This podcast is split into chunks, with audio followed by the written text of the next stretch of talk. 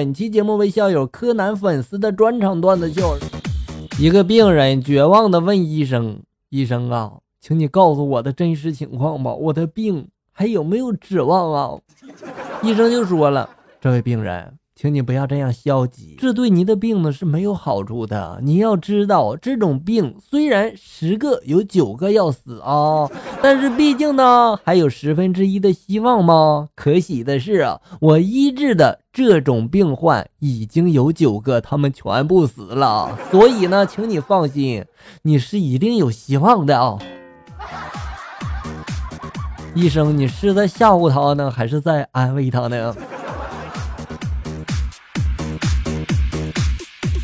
年过四十的单身狗呢，在向他的朋友描述他的美好愿望。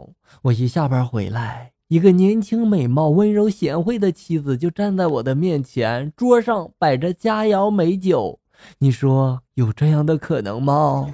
朋友就说了有呀。然后他接着就问了，那什么时候才会有呢？然后朋友就说了，当你走错门的时候。还有，我告诉你，梦里也有。一个人呢问医生：“请问医生啊，我怎么样才能活到一百岁呢？”医生就说了：“第一，戒酒，我从不喝酒；第二，戒色，我一点也不讨女人的喜欢；第三，少吃肉哈。我告诉你，我就是一个素食者。”病人然后就问他了：“那么你活这么久，还有什么意思呢？”没意思，就好好的呗。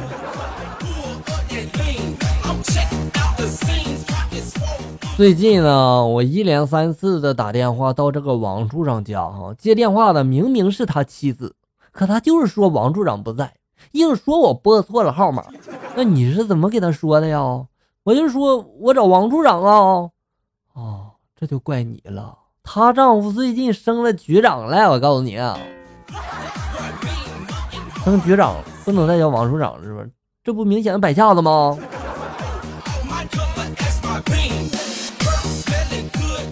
争吵的很厉害的时候，的妻子呢便提出了一个建议啊，我有两个方案可以结束这场争吵，一个是要么我们都承认是我对了，丈夫就问了，那另一个呢？另一个吧，就是要么我们都承认是你错了。好狡猾的妻子，这不都一样吗？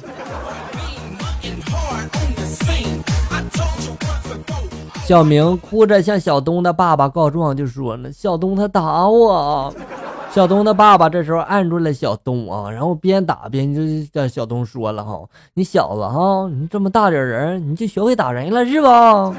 小东然后就说：“老师说了，爸爸打儿子也是犯法的。”爸爸就说了：“老师说的是国法，我打你，我用的是家法。”东东呢，这时候摸着疼痛的屁股就问了。嗯，爸爸，那我长到你你这么大年纪的时候，是不是才可以打人呀？是吗？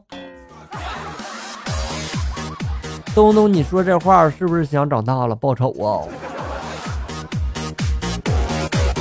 一天，校弟就问了：“刚刚那青年你认识吗？”校哥就说：“我认识啊，他可以说是我的亲戚。”校弟就问了：“那什么亲戚啊？这是？”笑哥就说了：“嗯，很奇怪的亲戚，他和我的未婚妻结婚了。”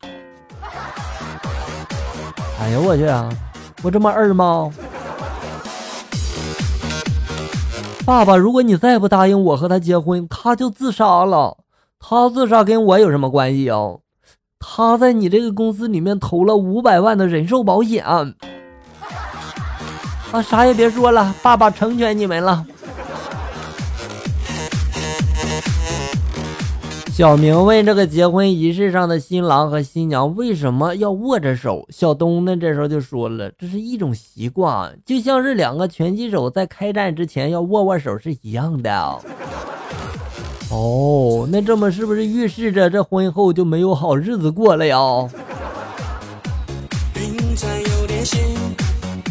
小东呢问爸爸，刚才那位叔叔一定是你们的领导？爸爸就说了。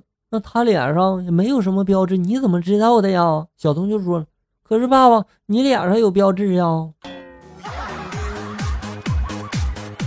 小东，你爸是不是点头哈腰的呀？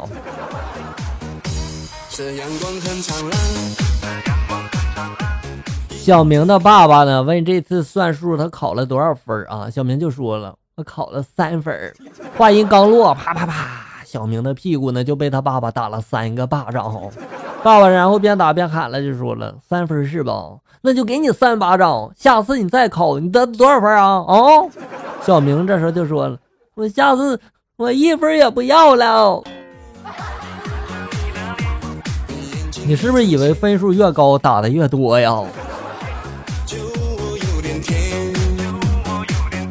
你有多爱我？一毛之多，只有那么一点吗？一毛钱不就是十分吗？笨蛋！哦，十分爱你啊，这可以有啊。小张给他的女朋友写了一张字条：晚上八点，公元前见面。不久呢，他就收到了女友的回条：我生活在公元二十一世纪，无法与古人见面。这就是你写错字的后果。但是话说回来，你女朋友好傻，好笨。哦，也许她是故意的，是不是啊？婚礼上，司仪宣布就说了：“下一项，请新郎讲话。”新郎呢，这时候文质彬彬的向大家欠了欠身，就说了：“我衷心的感谢大家在百忙之中参加我们的婚礼，这是对我们极大的鼓舞、极大的鞭策、极大的关怀。由于我们俩是初次结婚，缺乏经验啊，还有待各位今后对我们进行多多的帮助啊。今天有不到之处呢，欢迎大家提出宝贵的意见，以便下次改进哈。”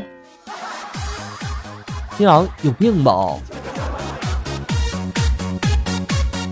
一个美丽的姑娘向一位老翁求婚，老翁就说了：“咱俩这个年龄相差这么大，合适吗？”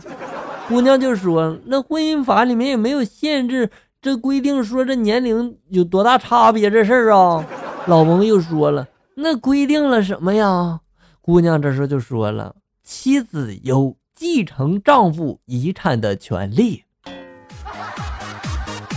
我知道了，他看上你的钱了，而且他想你快点死。导演对演员王小姐就说了：“哈，这是一场要拍青年很急的走进你的房间来，把你抱住，然后他用绳子把你捆绑住，随后呢，他就拼命的拥你、抱你、吻你。”王姐呢就问了，嗯，导演啊，这青年是不是很高的，很英俊呀？导演就说了，当然了呀，为什么问这个呀？王姐就说了，那么他就不用绑住我了啊，直接上就行了。您愿意是吧？但是导演他不愿意呀。一位仁兄呢，自幼感染了天花，生了一脸的麻子，所以呢，到了三十多岁还是孑然一身啊。一日呢，这位仁兄在这个大街上走着，忽然有一个美艳的妇人回过头来对他嫣然一笑，只笑得他浑身舒服呀。于是呢，他就尾随那妇人身后，哈，那妇人呢有意无意的吧，三步一回头，五步一笑的啊，使这马脸的仁兄呢魂飞天灭呀。走到了一个房子之前啊，那妇人呢停步回身，笑着就说了：“先生，请你等一下，我就出来。”马脸仁兄呢真是心花怒放呀，连忙的点头答应了。不一会儿，少妇带着五六个小孩出来了，手指着马脸仁兄就说了：“你们这些小孩叫你们种牛豆，你们偏不种，要是传染上了天花，你们就和这位叔叔一样。”这位仁兄啊，你做了一件好事儿啊！